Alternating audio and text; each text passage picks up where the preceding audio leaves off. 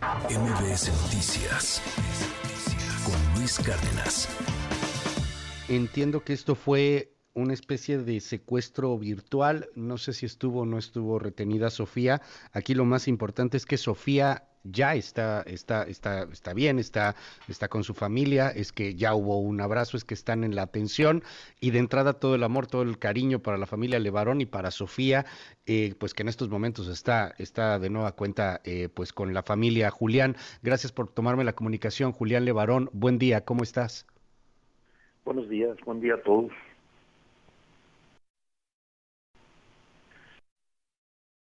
Es que mi hija recibió una llamada en su escuela, está en la universidad, y, le dijeron que, que se tenía que ir, que había una emergencia.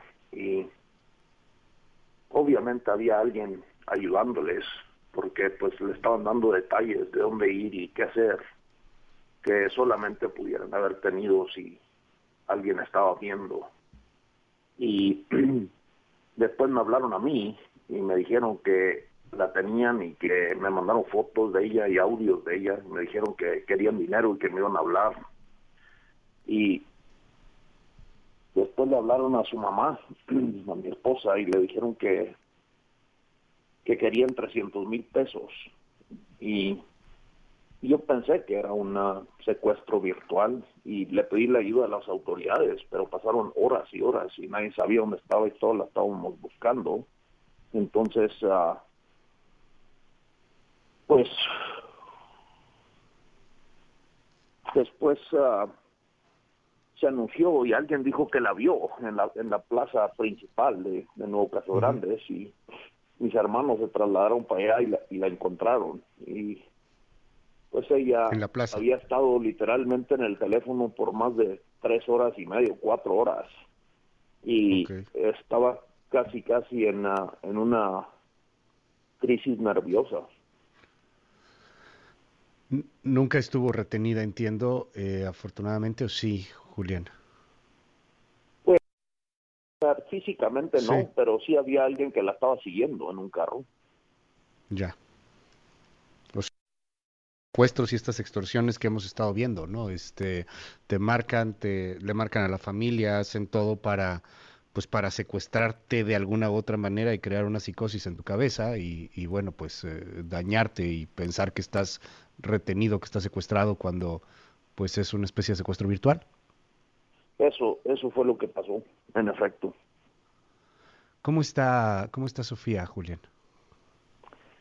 Pues anoche le tuvieron que poner una inyección para que pudiera dormir, porque pues estaba llore y llore.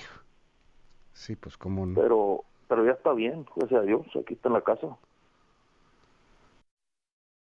Eh, es, es muy duro esto, pero sabían quién era, o sea, sabían que era que era tu hija, sabían sabían que Le, era le- los- le- dijeron Levarón. que ellos tenían un conflicto con los Levarón y que me iban a matar a mí y a mi familia y que y que hasta hablaron de, de López Obrador y quién sabe cuántas cosas le dijeron. O sea, no solamente a mi esposa le hablaron, también le hablaron a los a los abuelos de, de mi hija. Digo, mi hija se llama Sofía Zamarrón porque el papá de ella se llama Evaristo Zamarrón y él falleció en un accidente antes de que ella naciera y yo me casé con su mamá y yo siempre he sido su papá. Entonces, ah, ah, pues a los abuelos de ella también le estuvieron hablando para quitarles dinero a la, a la familia Zamarrón.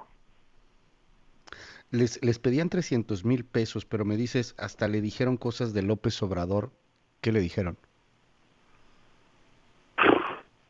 Que los Levarón son enemigos del presidente y no sé qué le dijeron. La, la realidad es que eso le dijeron a, a la familia Zamarrón.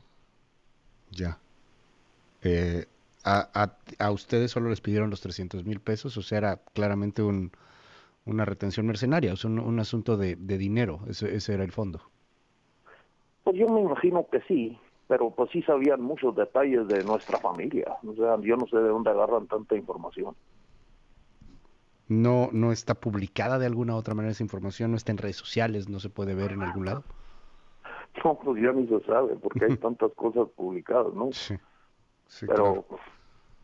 pero sí, pues aquí as- pasamos mal rato porque nadie sabía ¿Cómo dónde no? estaba, todos la estábamos buscando. ¿Cómo no? Digo, lo importante es que está con ustedes eh, y, peligroso pues el hecho de que se haya eh, pues realizado esta acción sabiendo quiénes son ustedes. O sea, esto, esto es, es fundamental. O sea, sabían quiénes son, sabían el peso político que pueden tener eh, y, y, bueno, pues ahí el elemento está, está en juego. Eh, ¿Qué, piden al, gobierno? Te, pregunto, ¿tienen ustedes, entiendo, cierta seguridad? ¿Quieren incrementar esa seguridad? ¿Se sienten con riesgo o con miedo de que pueda llegar a pasar algo más?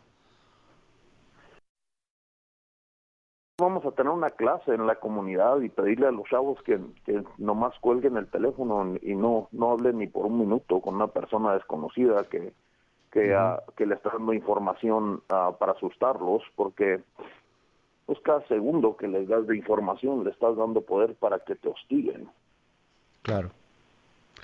¿Presentan denuncia? Sí, definitivamente. ¿Pase algo con esa denuncia?